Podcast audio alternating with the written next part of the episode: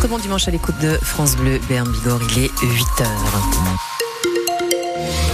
Beaucoup de gris dans le ciel, beaucoup d'humidité sous forme de pluie en bas, sous forme de neige sur les hauteurs. Nous sommes en vigilance. On fait un point complet après ce journal parce qu'il y a vigilance pour le vent, vigilance pour euh, les vagues submersion et vigilance également pour les avalanches. Côté température, nous aurons euh, du 9 jusqu'à du 12, 13 degrés pour les plus chanceux. Donc point complet juste après ce journal qui démarre maintenant avec vous, euh, Yannick Damon. À chaque cycliste tué à Pau, un vélo blanc. Une cérémonie était organisée hier encore en mémoire du livreur afghan écrasé avenue Dufaux en décembre dernier. Azizoula, demandeur d'asile de 22 ans, arrivé en France en juillet 2022, avait été percuté par une voiture. Il était resté bloqué sous le véhicule pendant de longues minutes. Il est mort quelques jours plus tard à l'hôpital. Un vélo peint en blanc et un petit écriteau marquent désormais l'endroit précis où a eu lieu l'accident. Une manière de ne pas laisser Azizoula dans l'anonymat, explique Jackie, qui donne des cours de français au sein de l'association Humanité Solidaire qui organisait cette cérémonie avec C'était une personne et une très belle personne, très gaie. C'est un jeune homme qui avait beaucoup de volonté.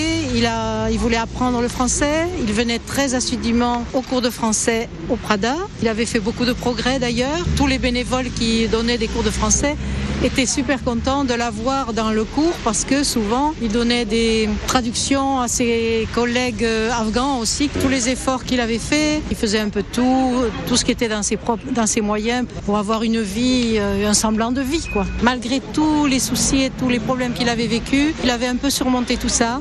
C'est tragiquement euh, que sa vie s'arrête là et vraiment, ça sera quelqu'un que l'on, qui restera dans notre souvenir et qui compte et qui comptera toujours. Un propos recueilli par euh, Fanny Narvart, sujet à retrouver sur France Bleu Béarn Bigorre. Une couche de neige sur les Pyrénées, juste au bon moment. Oui, une dizaine de centimètres vers 1800 mètres d'altitude, alors que les vacanciers de la première zone viennent d'arriver en station.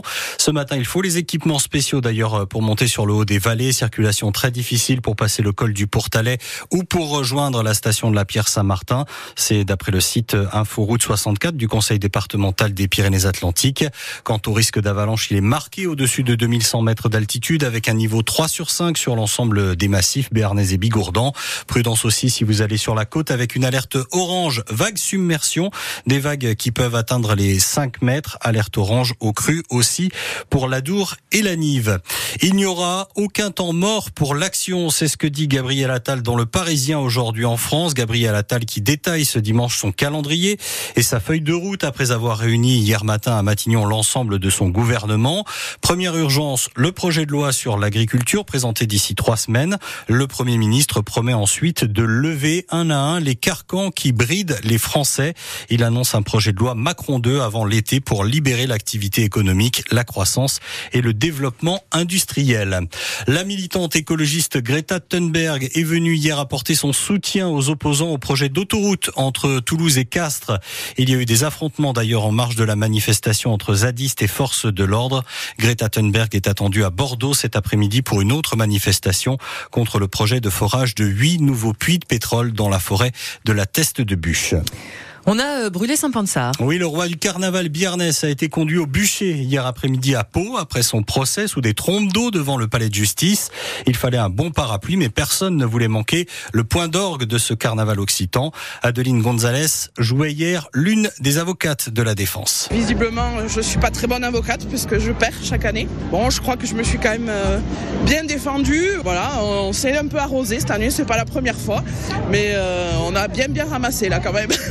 C'est ça le spectacle de rue et euh, le spectacle doit continuer, on savait. Euh, voilà, c'est un immense plaisir euh, avant tout. Effectivement, la place était un petit peu moins pleine que d'habitude, mais bon, très bonne ambiance. Oui, toujours au carnaval. Le public est quand même bon enfant, les gens viennent là pour passer du bon temps ensemble, donc c'est toujours une bonne ambiance. Il y a des chouettes groupes musicaux, des belles découvertes chaque fois. espérons que le carnaval Viernes vivra encore longtemps. Adichat à toutes, c'est au plaisir des bêtes au carnaval Bjarnes 2025. Attendez, attendez, c'est pas fini le carnaval Bjarnes. Il y a encore aujourd'hui quand même avec une journée pour les gourmands, des dégustations et des concerts place Rica Bordeaux et Das.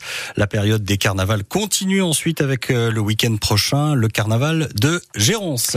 Et puis en rugby aussi, ça se poursuit. 8h05, on va ouvrir une page sportive avec euh, la claque. Il y a une semaine face à l'Irlande, hein, ça s'était donc euh, passé. Les Bleus ont enfin remporté leur premier match de tournoi Destination. Oui, une victoire 20 à 16 dans la douleur hier à Murrayfield en Écosse après avoir été très longtemps mené au score. Un ultime essai écossais a d'ailleurs été refusé après plus de 5 minutes d'arbitrage vidéo. Prochaine rencontre pour le 15 de France dans deux semaines face à l'Italie à Lille. Dans les autres matchs, les Anglais, toujours invaincus, ont battu le Pays de Galles 16 à 14. À suivre cet après-midi, l'Irlande qui reçoit l'Italie. Puis une douche écossaise aussi pour le Pau FC. Oui, les Palois qui pensaient enfin décrocher leur première victoire de l'année 2024 encaissent un but à la dernière minute hier soir face au Paris FC. Pau avait ouvert le score en début de seconde période grâce au huitième but de Bons Bassoua-Mina cette saison. C'est donc encore un match nul, un partout, un septième match sans victoire en championnat pour les Palois. Déçus et frustrés à l'image de leur entraîneur Nicolas Usaï. De la déception au vu du match, euh, on a réussi à faire du jeu malgré des conditions très difficiles sur un terrain qui est abominable. Mais euh, c'est sûr que c'est frustrant de prendre un but sur le, le, dernier coup de pied arrêté à la 94e. Mais c'est le football, c'est ça. On, ne gagne pas contre Auxerre à la dernière seconde. On perd à Rodez à la dernière seconde et là on se fait rejoindre à la dernière seconde. Donc euh, c'est un match qui a un goût de défaite dans le vestiaire, mais il faut s'appuyer sur les choses qui ont été bien réalisées ce soir.